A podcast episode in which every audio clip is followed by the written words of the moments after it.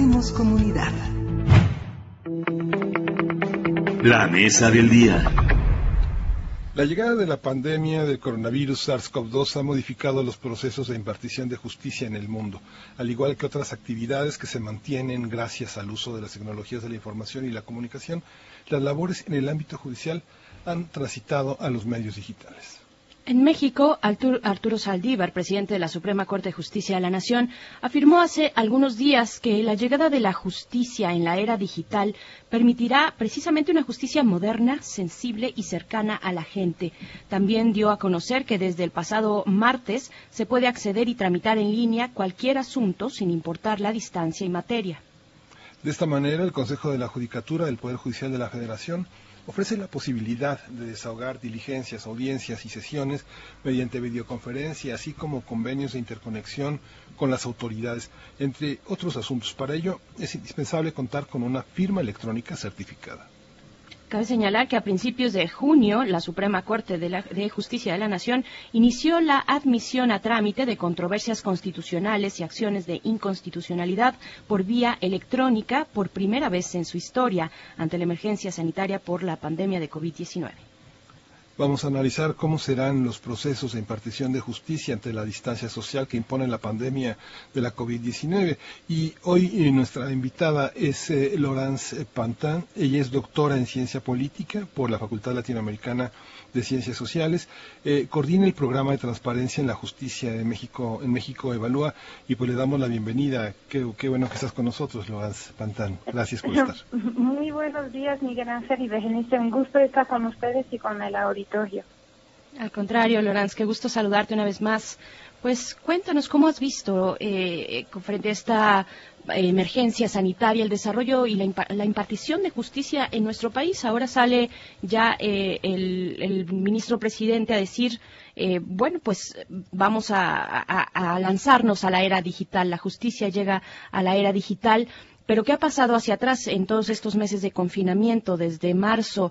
Eh, cómo, se han eh, entorpecido tal vez eh, los trámites y, todo lo que tiene que ver con la justicia a nivel federal, pero también en los estados, ¿no? Claro, pues sí, mira, es un tema bien importante el que señalan. Este, efectivamente, pues cuando empezó la pandemia en el país, eh, pues eh, nosotros nos dimos a la tarea de hacer un repaso un poco de las medidas que tomaron los poderes judiciales, tanto a nivel federal como local. Y lo que observamos es que los poderes judiciales que tenían un mayor eh, avance en la implementación de nuevas tecnologías eran los que más facilidad tenían para responder a la situación.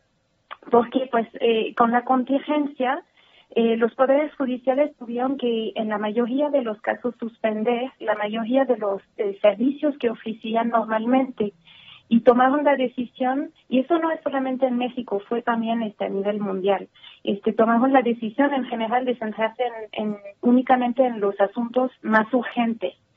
Eh, algunos en general en materia penal y otros en materia familiar que tenían que ver con pensiones alimenticias, violencia hacia las mujeres y los menores y las personas vulnerables en, en, general. Pero obviamente eh, lo que sabemos es que la demanda de justicia nunca, nunca para, nunca se detiene.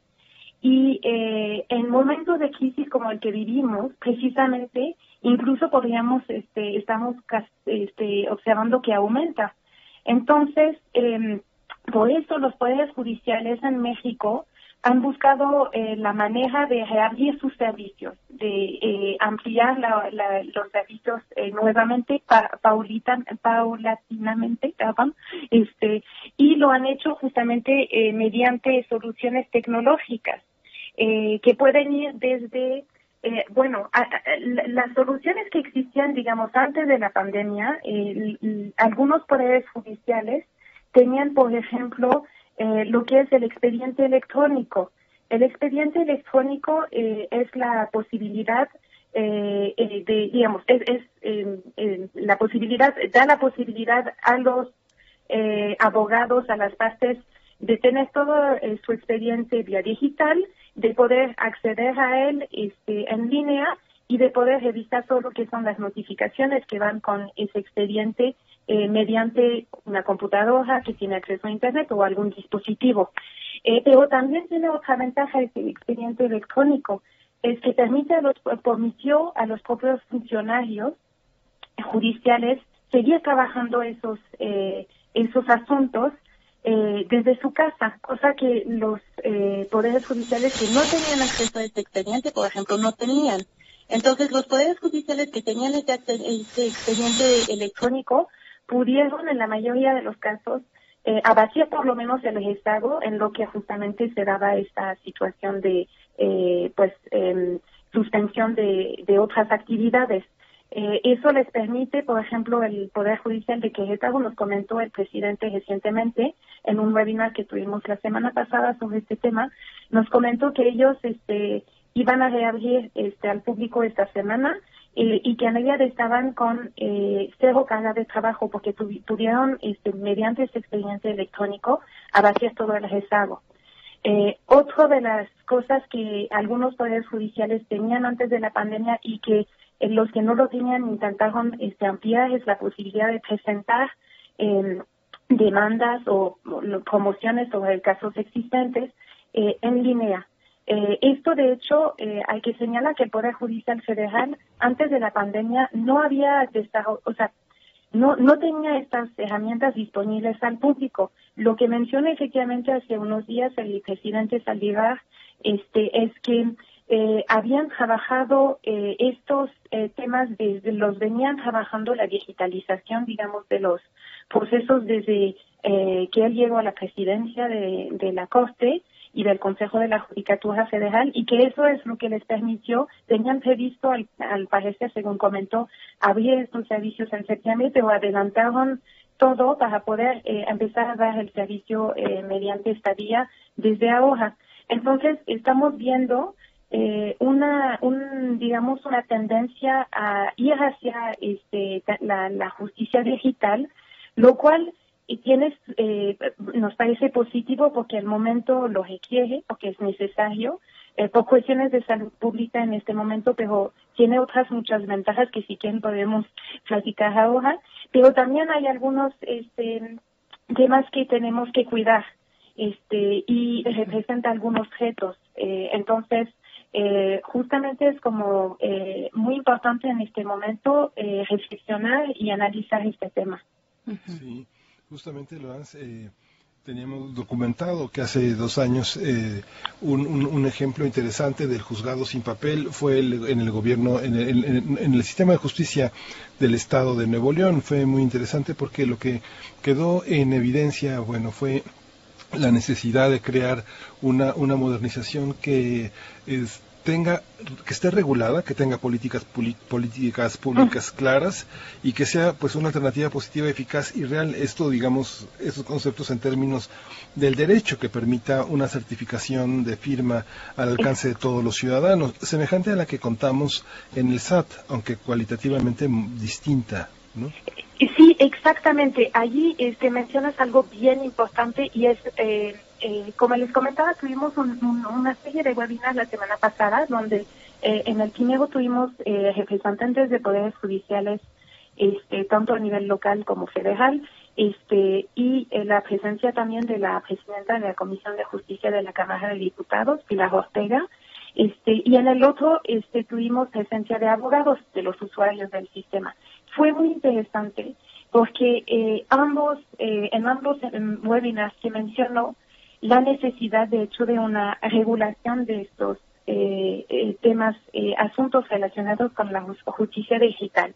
Lo que nos mencionaron los poderes judiciales es que em, a nivel local, este, es que al, a veces al no contar justamente con el respaldo jurídico, eh, eh, con el eh, respaldo legal, digamos, de esas eh, nuevas medidas que están tomando para ampliar el acceso a la justicia, eh, lo que se presenta es la posibilidad de que algunos abogados este, promuevan nulidades en, en, los procesos que se están llevando a cabo. En particular, si no se ven favorecidos, este, dicen, pues yo voy a decir que el proceso no fue conforme, digamos, a derecho.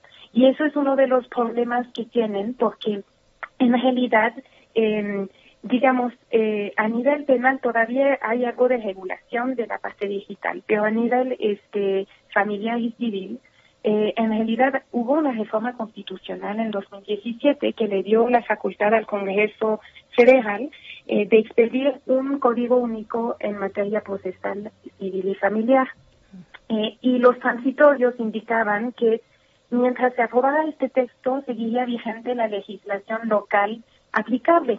El problema es que significa que los y el problema es que primero a nivel federal nunca se, se legisló sobre el tema, nunca se sacó, nunca se aprobó este Código Nacional de Procedimientos Civiles y Familiares. Eh, y lo que implicó es que los eh, congresos locales tienen las manos atadas para hacer alguna modificación a su eh, eh código local, eh, porque de hecho la, la, la, Suprema Corte ha tomado dos, dos decisiones invalidando algunas modificaciones que se dieron porque está diciendo la Suprema Corte con razón que está este, invadiendo, están invadiendo la competencia, digamos, este, que se le dio al, al Congreso de la Unión. Entonces hay una situación muy delicada para los poderes judiciales, este, porque eh, necesitan eh, de un respaldo jurídico que este, a lo que están haciendo, a las, nuevas herramientas que están este, implementando. Eh, y también en ella para los usuarios es muy importante que haya esta regulación, porque obviamente los poderes judiciales pueden este, tomar las decisiones que ellos consideran que son las mejores, pero a lo mejor hace falta prever también algunas eh, eh, medidas de transparencia y rendición de cuentas en el uso de estas nuevas tecnologías. Y al no poder contar con una legislación sobre este tema, es allí donde no hay este, esta posibilidad. Y esto está eh, impidiendo a los poderes judiciales eh, ir más adelante en ocasiones. Algunos no han podido avanzar en algunos temas porque lo ven complicado, porque piensan que puede haber este este movimiento luego de por parte de abogados de revertir, las decisiones que se están tomando en este momento. Entonces, sin lugar a dudas, este tema de normatividad es bien importante. Y mencionabas también el tema de la firma electrónica.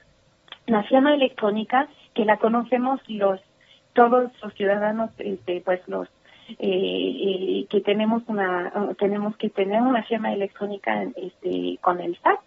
Este, pues efectivamente esta firma electrónica es lo que permite dar eh, certeza, digamos, de que la persona que presenta un escrito o que este, presenta un, un trámite, etcétera, eh, es la persona que, que dice que es. no sé cómo ponerlo en otros términos. Entonces, esta firma electrónica eh, en, el poder, en los poderes judiciales es eh, muy importante si uno quiere justamente tener la posibilidad de presentar algunos asuntos este vía electrónica es, es importante este, tener, contar con esta firma electrónica y hay eh, algo de eh, complicaciones en temas eh, eh, tecnológicos para desarrollarla eh, y también normalmente para poder sacarla siempre se necesita una parte presencial. La primera vez que uno va a tramitarla tenía que justamente poder acreditar mediante sus documentos este quién este uno es la persona que dice que es. Entonces, presenta estos retos en este momento porque eh, algunos, bueno, este, de hecho también hay otro tema, es que algunos eh, abogados consideran que eh, debería haber una, una firma electrónica única porque algunos poderes judiciales, el Poder Judicial Federal cuenta con su propia firma electrónica y el Poder Judicial, por ejemplo, del Estado de México también tiene una firma electrónica propia. Eh, mientras que el Poder Judicial de Nueva León decidió eh, pasar convenios con el Poder Judicial Federal y con el SAT para que se puedan ocupar las que ya existen. Eh, el problema es que justamente algún litigante que litiga en varios estados podría potencialmente tener varias firmas electrónicas que manejar y complica un poquito la cosa, la verdad. Este, entonces, efectivamente, quizás sería este, eh, positivo que se considerara una firma electrónica única, este, que permita eh, pues eh, que facilitar un poquito las cosas y una firma donde hubiera certeza de que eh, cualquier asunto que se presenta con esta, este, pues sea válido.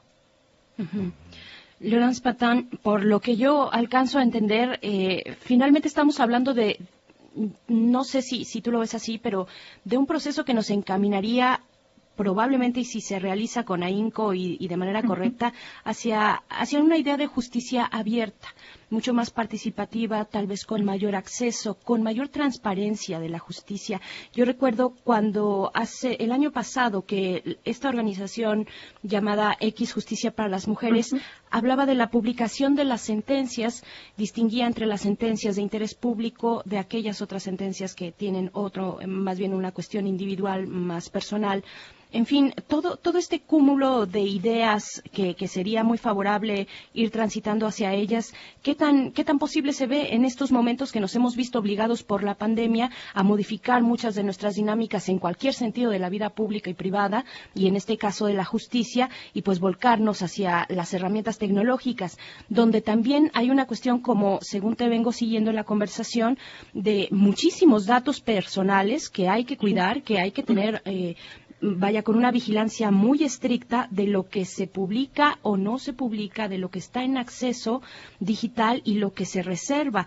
Eh, protección de datos, eh, proteger a, personas eh, menores de edad, en fin, a ciertos tipos de procesos penales, ¿no?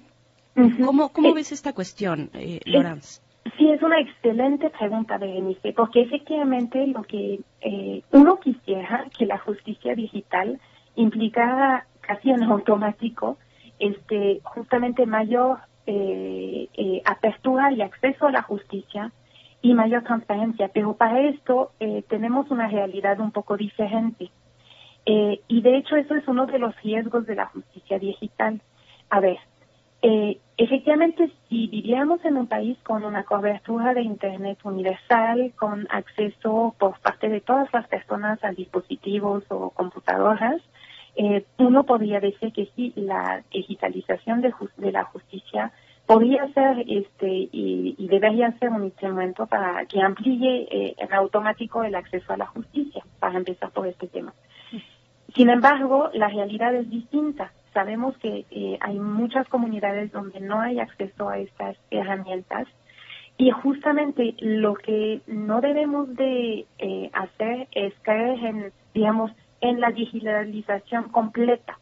Es decir, yo creo que eh, para los próximos, digamos, a, corto y mediano plazo, no podríamos aspirar a tener una justicia completamente digital, este, que además tendría otros problemas que quizás podemos eh, platicar después, pero eh, porque en realidad sería eh, eh, impedir a las personas que no tienen acceso a estas herramientas tener acceso a la justicia. Debemos de seguir teniendo la manera convencional y tradicional de acceder a la justicia, eh, llegar este, presentar un asunto en escrito, etcétera, porque hay personas que no tienen, digamos, todavía la, la posibilidad de tener acceso a los medios digitales.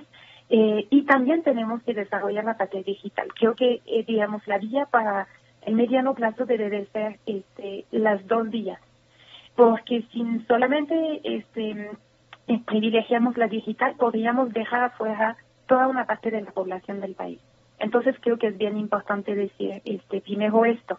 Sobre el tema de este, pero yo creo que también hay una posibilidad de hacerlo bien. ¿eh?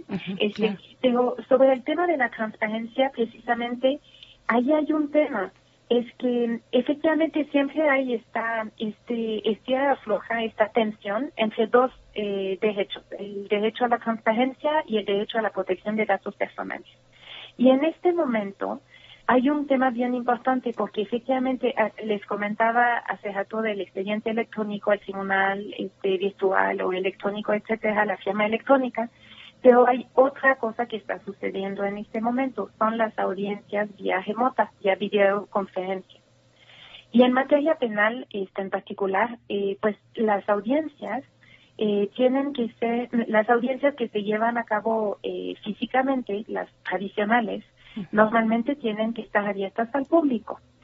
Y el problema es que ahora con este, la, digitalización de esas audiencias, el hecho de realizarlas por videoconferencia, eh, en casi todos los poderes judiciales, cuando se toma la decisión de autorizar este nuevo tipo de audiencias, en realidad se precisó que estas iban a ser este, cerradas.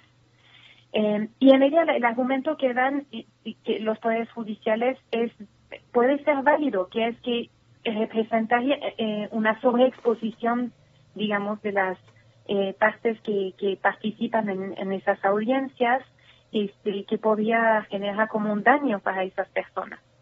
Eh, por lo que dices, por el derecho a ellos de tener como cierta eh, privacidad, eso es lo que les está sucediendo. Sin embargo, este, el problema que yo le veo es que se están realizando este nuevo tipo de audiencias que presentan retos importantes.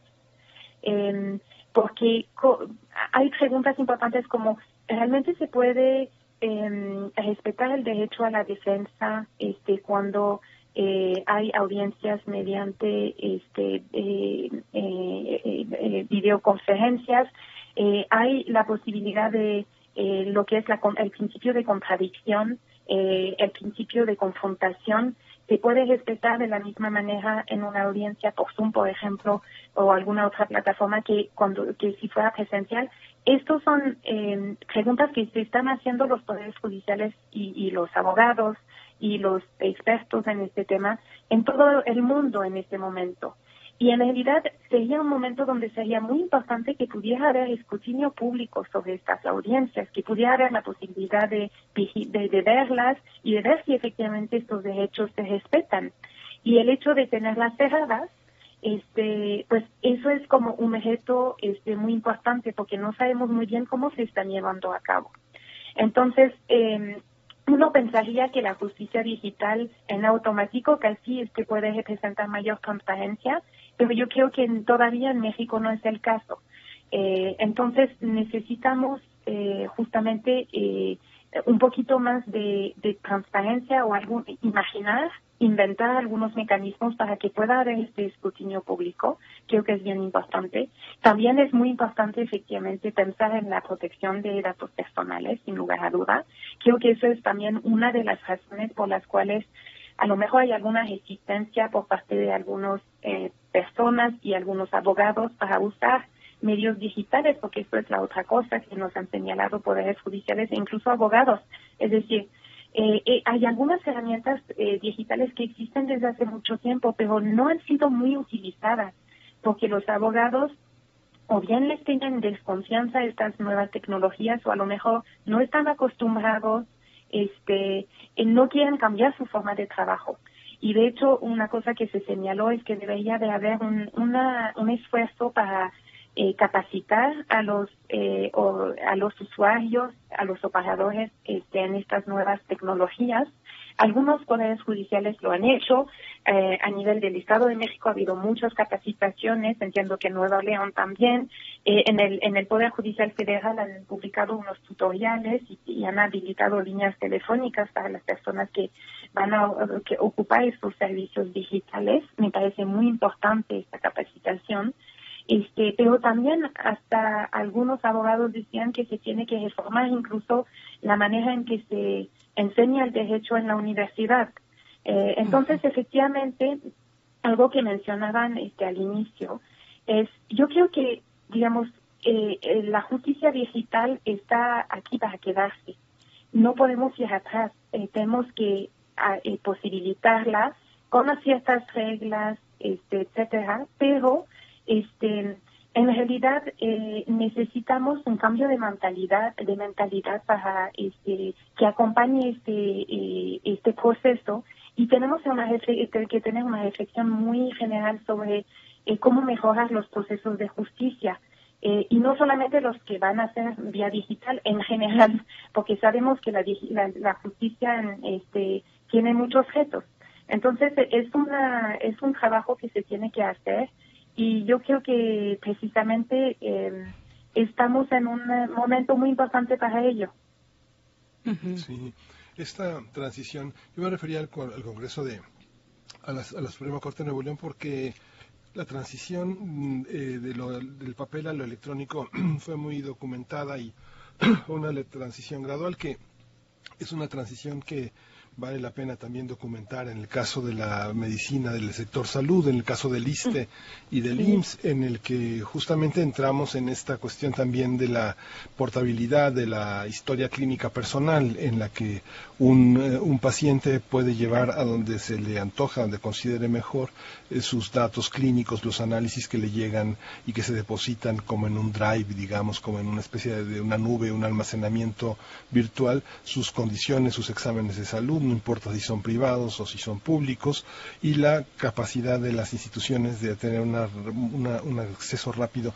Aquí, como comentaba también Berenice al principio, eh, la, parte de el acceso a los datos públicos, cómo se tiene que ofertar cuando, por ejemplo, parte de la ejecución del derecho consiste en firmar una carta dándole toda la representatividad al abogado, una representatividad que se hacía normalmente en papel, bajo una firma autógrafa y esas condiciones. Hoy la firma electrónica eh, rechaza por principio esas, esas representaciones. ¿Cómo transitar a eso?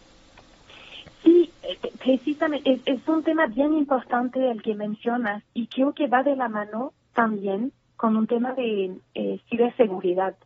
Eh, es un tema, y, y, lo vimos ahorita porque eh, no sé si se acuerdan que precisamente hace como unos eh, unas 10 eh, días más o menos, el, el, sitio web de la Suprema Corte fue objeto de un ataque.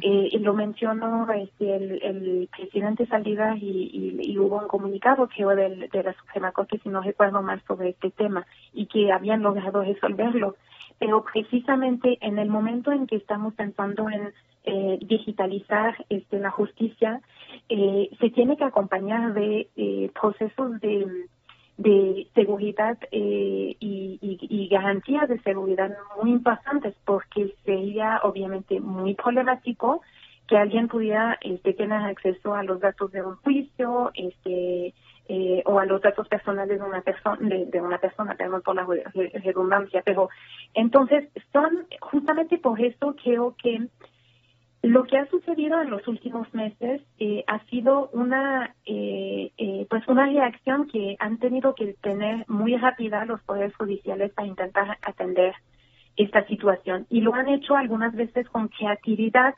y obviamente con limitaciones eh, por presupuestales primero porque a lo mejor no tenían este presupuesto necesario y además de tiempo tenían que tener una reacción muy rápida. Entonces algunos poderes judiciales han habilitado algunas vías como por ejemplo incluso usar el correo electrónico para mandar un escrito etcétera.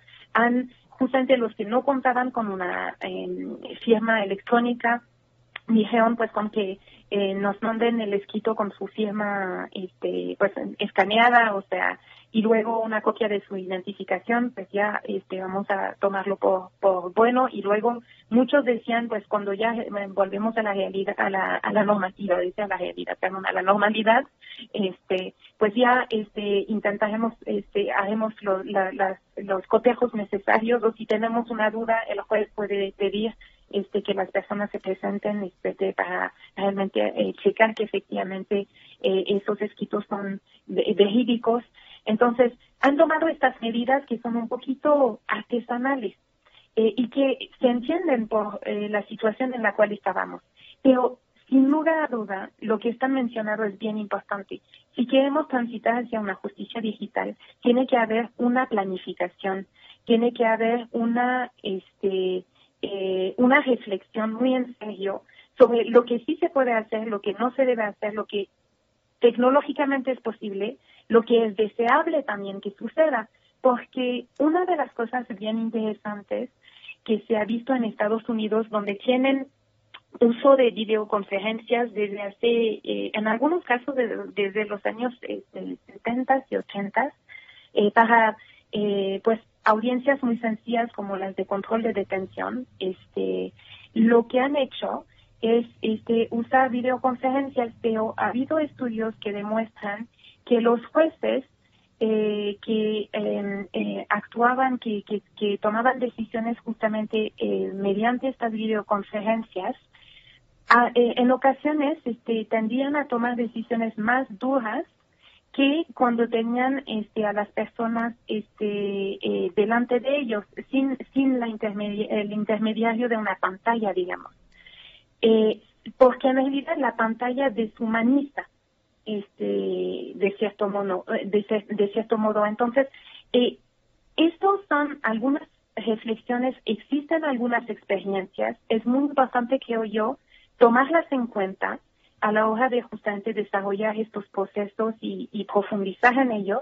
Como les digo yo creo que sí tenemos que tenemos que o sea los poderes judiciales no van a tener de otra que desarrollar estos eh, estos eh, e, estas herramientas pero lo tienen que hacer tomando en cuenta justamente la experiencia eh, y, las eh, los descubrimientos que se hicieron este en este tema yo creo que hay que tomarlos en cuenta para justamente eh, eh, que la justicia digital no se vuelva una una, una justicia peor eh, que la justicia que tenemos ahora. Que de hecho la justicia que tenemos ahora, eh, tenemos la, la, tradicional, la que hemos visto hasta hace unos eh, unas semanas, eh, pues tampoco era este excelente, como lo sabemos, tiene muchos retos y lo hemos hablado en otras ocasiones, ¿verdad? Entonces, justamente eh, es, es momento de tener esta, esta reflexión y es muy importante eh, tampoco apresurarse.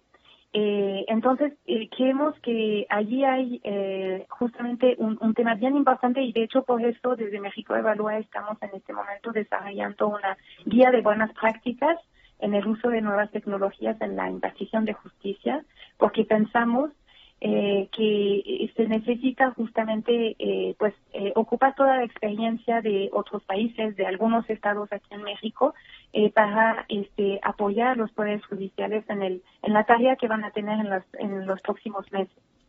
Estamos conversando con Laurence Patán. Ella es doctora en ciencia política por la Facultad Latinoamericana de Ciencias Sociales. También coordina el programa de transparencia en la justicia en México Evalúa.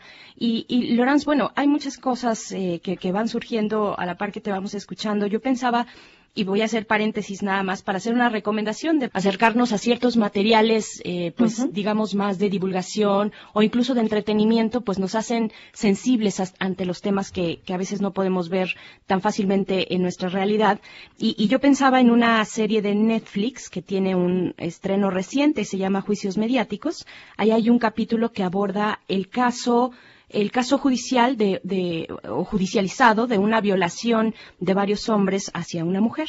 Fue un proceso real, ¿no? Eh, fue un caso real en Estados Unidos que fue un proceso televisado. El juez decide televisar, mmm, entiendo que por primera vez, un proceso judicial, una audiencia de juicio oral y, y, todo se sale de control. Finalmente, la sociedad eh, ejerce una, un, una presión muy fuerte sobre, sobre el juicio, sobre el proceso. Los resultados para la víctima son pues fatales. Ella finalmente tiene que mudarse de ciudad incluso. En fin, eh, me parece que es interesante eh, recurrir un poco a esos ejemplos a veces más ilustrativos. Pero yo quisiera preguntarte, para el caso, para el caso de las de las partes del conflicto penal, es decir, las víctimas y de los, eh, las personas acusadas o que ya están procesadas, en, sentenciadas o sin sentencia. ¿Cómo está esta cuestión de transparencia de derechos eh, humanos para víctimas y, y, personas procesadas en estos momentos? Eh, hay una parte que tiene que ver eh, con la justicia que sí lleva a cabo, por supuesto, el Poder Judicial, pero hay otra que recae en el Poder Ejecutivo cuando hablamos del sistema penal, por ejemplo, ¿no? Uh -huh. o, o, hablamos de organismos como la CEAP, que ahora está la Comisión de Atención a Víctimas, que ahora está, pues tenemos esta noticia de el, la renuncia de su, de su titular, este, Mara Gómez. Vaya, ¿cómo ver también esta configuración fuera del, del, del, Poder Judicial. Aquí hay un paréntesis también, Berenice, sí. porque hay una parte también importante que habría que también, eh, dentro de la filosofía del derecho, entender eh, en qué consiste ser una víctima, ¿no? porque eh, una parte de la experiencia alemana en este proceso de la justicia digital ha consistido en, en, filosofar, en exponer, en, en, indagar sobre el contenido del componente subjetivo que debe ser protegido en el trabajo judicial. Y ese componente subjetivo también está del lado de la víctima. ¿Cómo, de, cómo determinar ese trabajo que de algún modo es presencial y que tendría que traducirse en la, en la exploración también de audiovisual a la hora de establecer un juicio de ese tipo, Florence? Sí, eh, son preguntas bien importantes las que me hacen. Yo creo que digamos, tenemos una situación en este momento, lo, que mencionaba Berenice de la, la, renuncia de la titular de la CEAR, que es una situación muy muy desafortunada, este, muy complicada, este, porque eh, la CEAR no está funcionando desde hace tiempo, este, ha tenido muchos obstáculos, este, eh, entonces yo creo que realmente se necesita, eh, eh, pues, repensar un poquito, este, que, que cómo este darle esta atención a las víctimas porque es un es una deuda pendiente en este país este desde hace mucho tiempo. Este y como lo mencionaban este algunas este eh, personas que, trabajan con víctimas en realidad en el país estamos con tantas víctimas este que, que una institución este no le puede dar abasto de todo en, en la situación en que estamos ya llegamos a un punto donde cualquier institución le, queda corta este y justamente este eh, el tema allí efectivamente como les decía hace rato el, el tema de la del conflicto no entre eh, la transparencia que desearíamos y el, derecho a la privacidad y en este caso los efectos perversos que puede tener la, transparencia este en este caso como decías el caso de, de una eh, mediatización de un juicio donde hay una presión este eh, muy fuerte y que se puede revertir hacia la víctima. Entonces este efectivamente e, estos son temas que existían diríamos, antes de la, de la justicia digital, incluso, o sea, hay casos muy famosos donde se meten este, los, los medios este, se interesan y este, efectivamente puede de repente haber una, una, un juicio mediático este, que, que eh, interviene en el juicio este, eh, penal este, y esto no es deseable, eh, sin lugar a dudas. Eh, pero también es algo que es un poco inevitable. Eh, en el sentido de que siempre va a haber casos, digamos, e, el, caso que señalas, el, el, de la serie de Netflix, eh, no necesariamente ese sí es evitable, pero lo que quiero decir en casos muy famosos, cuando hay una persona, un gobernador, este, un, eh, un este, narcotraficante muy famoso, este, obviamente esos casos siempre atraen mucha atención y siempre hay la tendencia y la, la eh, pues la tentación diría, de por parte de eh, opinadores, por parte de este eh, de, de, eh, muchas personas de querer opinar y, y, hacer su propio juicio. Entonces, este, es, como le digo, o eso son, son cosas que no son exclusivas, digamos, de, del tema de, de, de, la justicia digital, pero que creo que se tienen que tomar en cuenta para intentar evitar estos, estos aspectos. Cuando mencionaba la posibilidad de que haya este justamente mayor este transparencia. Pensé por ejemplo en una experiencia que realizó un bueno experiencia sí podemos llamarlo experiencia que realizó un juzgado de Buenos Aires donde este eh, en esta contingencia eh, se dieron eh, se, se, se, realizaron en realidad algunas audiencias este vía remota y en algunos casos lo que hizo el juez que es un juez muy eh, este, abierto, este, que, que publica sus sentencias de manera voluntaria, no tiene la obligación ser un juez como eh, muy, este, eh, como muy vinculado con este movimiento de justicia abierta. Él lo que hizo en algunas ocasiones pidió autorización a las partes este, de la, la, posibilidad de que en lugar de que la audiencia se realizara a puerta cerrada, digamos, este, se pudiera abrir justamente al público. Y lo que es interesante es que tuvieron este, bastante público y el juez al final de las audiencias se quedaba incluso con los participantes, este, el público y los que querían hacer preguntas sobre el proceso podían hacer preguntas. Me parecía que esta experiencia, eh, me parece que esta experiencia es muy interesante, porque precisamente este eh, da la posibilidad a las personas de entender mejor lo que hace el poder judicial, de entender mejor cómo es un juicio, este, de poder hacer preguntas sobre, ah, usted este, utilizó esta palabra, ¿qué significa? En fin, este componente un poquito pedagógico, pero yo creo que es muy importante porque eh, justamente eso es lo que hace falta. Hay una gran desconfianza en las instituciones de seguridad, eh, de seguridad, perdón, de justicia, bueno, de seguridad también, pero de, justicia en, nuestro país. Este, y este, esta posibilidad de acercamiento, de entender mejor cómo es un proceso, de eh, eh, poder platicarlo, este, yo creo que eso es una cosa que sería muy positiva aquí en México. Eh, por supuesto, eh, yo, yo, yo sé que hay como muchas, eh, eh, muchas, eh, justamente obstáculos a que podamos tener una, una transparencia mayor en las audiencias. No estoy diciendo que necesariamente todas tengan que ser este, abiertas, porque sí representa estos problemas y además cuando hay eh, eh, hay algunos casos muy específicos, ¿no? Con menores, como mencionabas que dejé en eh, con o mujeres víctimas de violencia, no se trata de revictimizar a las personas. Por supuesto, eso sería una cosa eh, muy problemática.